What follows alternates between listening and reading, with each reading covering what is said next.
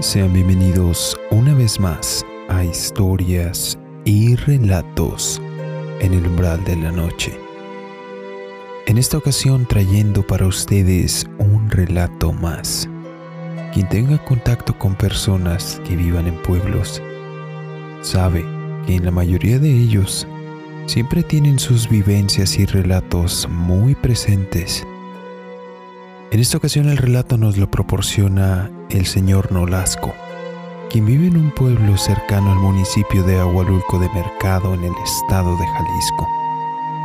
Vamos a escuchar algunas de las vivencias de Lauro. Así que pónganse los auriculares, suban el volumen y apaguen la luz porque están a punto de escuchar historias y relatos en el umbral de la noche. Comenzamos.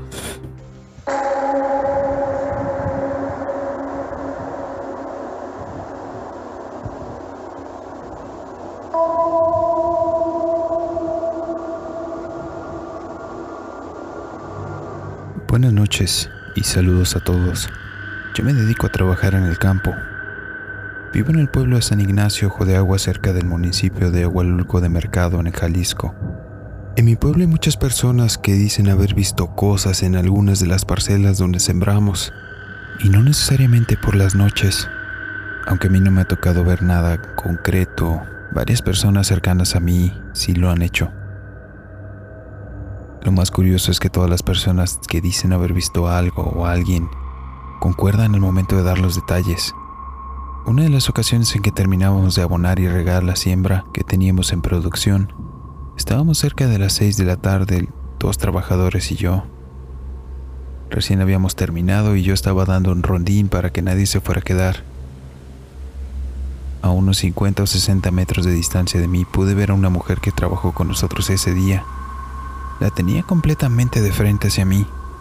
Estaba volteando en mi dirección, por lo que comencé a hacerle algunas señas con las manos para que empezara a caminar y así nos pudiéramos ir, para que no se fuera a quedar.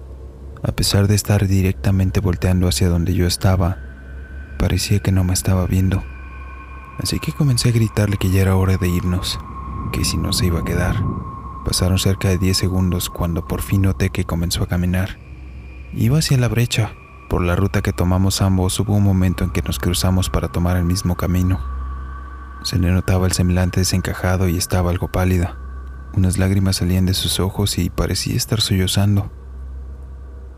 Se le notaban los pequeños senderos que dejan las lágrimas en una cara algo sucia después de estar expuesta al polvo durante todo el día. Le pregunté que si estaba bien, que si le dolía algo o que qué tenía. Ella negó con la cabeza cuando escuchó la parte del dolor y dijo que estaba bien. Traté de creer lo que dijo y nos agarramos camino de regreso.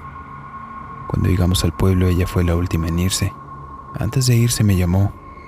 Le volví a preguntar que si estaba bien, que si necesitaba algo. Igual y si le dolía algo podíamos llevarla al hospital. Ella con preocupación me dijo, ¿usted cree en las cosas fuera de lo normal? ¿Cosas raras? Yo me sorprendí y le dije que no era un tema que me fuera completamente indiferente. Así que nuevamente con duda en su voz, me preguntó que si me contaba, ¿no me burlaría de ella? Tenía la cara y tono de voz que expresaban bastante seriedad en su pregunta, por lo que con la misma seriedad que ella estaba dando, decidí responderle. Dígame qué le pasó, no me voy a burlar. Comenzó a decirme que cuando estábamos por irnos, ella empezó a caminar hacia la brecha, por donde entran y salen todos los vehículos, que cuando se quedó paralizada fue porque había una mujer que no la dejaba pasar estaba parada en dirección mía. Dice que era una mujer que se le puso justo por delante de ella, viéndola directamente y tapándole el paso.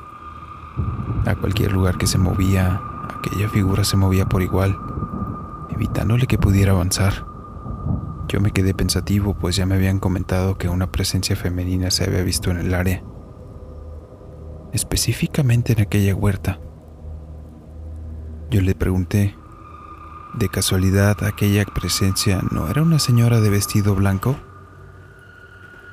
Ella se puso pálida nuevamente y asintió, pero corrigió también diciendo que no pudo prestarle tanta atención a la vestimenta, porque lo que más le había llamado la atención y que le hacía permanecer viéndola directamente era que tenía una cara bastante bonita.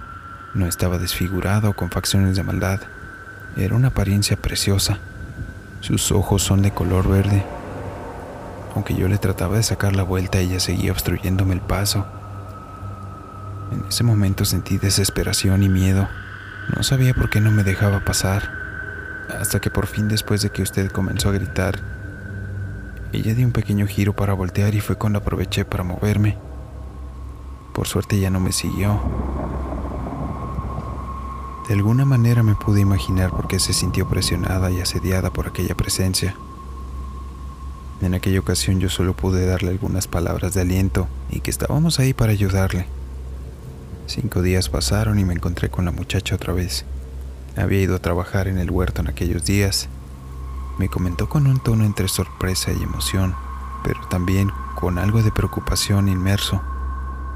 Me volví a encontrar con aquella mujer. Yo me preocupé, pero también me sorprendí, así que le cuestioné que si esta vez no había sentido el miedo o desesperación como el que sintió la primera vez. Ella dijo que no que esta vez no sintió lo mismo. Al oír esto volví a cuestionarle, que si no sentía miedo, ¿y por qué no le preguntas qué quiere? Igual y así le puedes ayudar para que te deje de salir.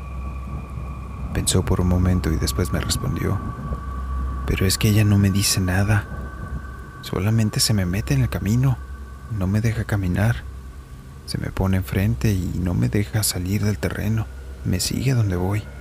Aunque esta vez pude notar que parece que esa mujer está encerrada en el huerto. Y algo no la deja salir de la parcela. Me intrigó que hiciera aquella afirmación. Y le cuestioné nuevamente. Cómo sabía ella que el ente no podía salir de la parcela. Me respondió que ese día la mujer la estaba siguiendo por el terreno pero que cuando estaba saliendo llegó al puente por donde hay que cruzar el arroyo que divide la huerta con la brecha. Al llegar ahí la presencia dejó de seguirla. Pensativo le dije que por qué no averiguaba qué buscaba aquella mujer, así le iba a dejar de molestar. Ella hizo un gesto de sobresalto y se extrañó.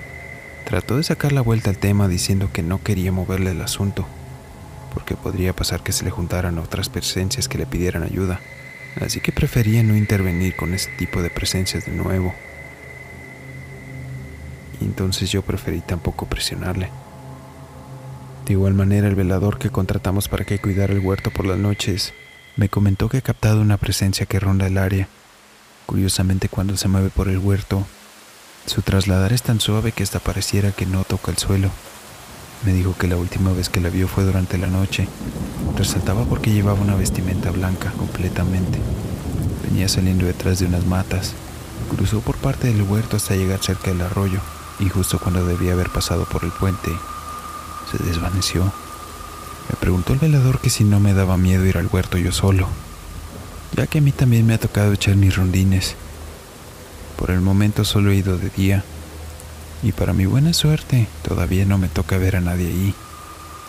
Sin embargo, ya son varias personas las que dicen haber visto a una persona flotando usando un vestido blanco en ese huerto.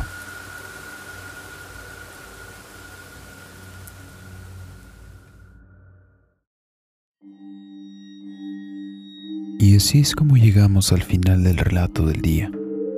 Las historias de Lauro son bastantes así que probablemente volvamos a escuchar de él.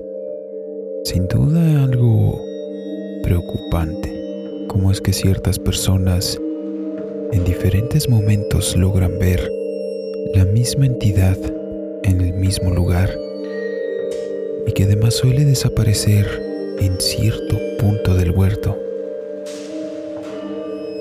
Déjame en los comentarios si conoces una historia similar En la descripción dejamos la información de contacto para que nos hagas llegar tus relatos y así poderlos hacer llegar a la audiencia. Te dejamos las redes sociales y otros lugares donde también nos pueden escuchar. No olvides suscribirte, darle un like y compartir si te gustó. Tenemos un relato nuevo todos los lunes. Yo soy Draco TRX. Muchas gracias. Nos vemos.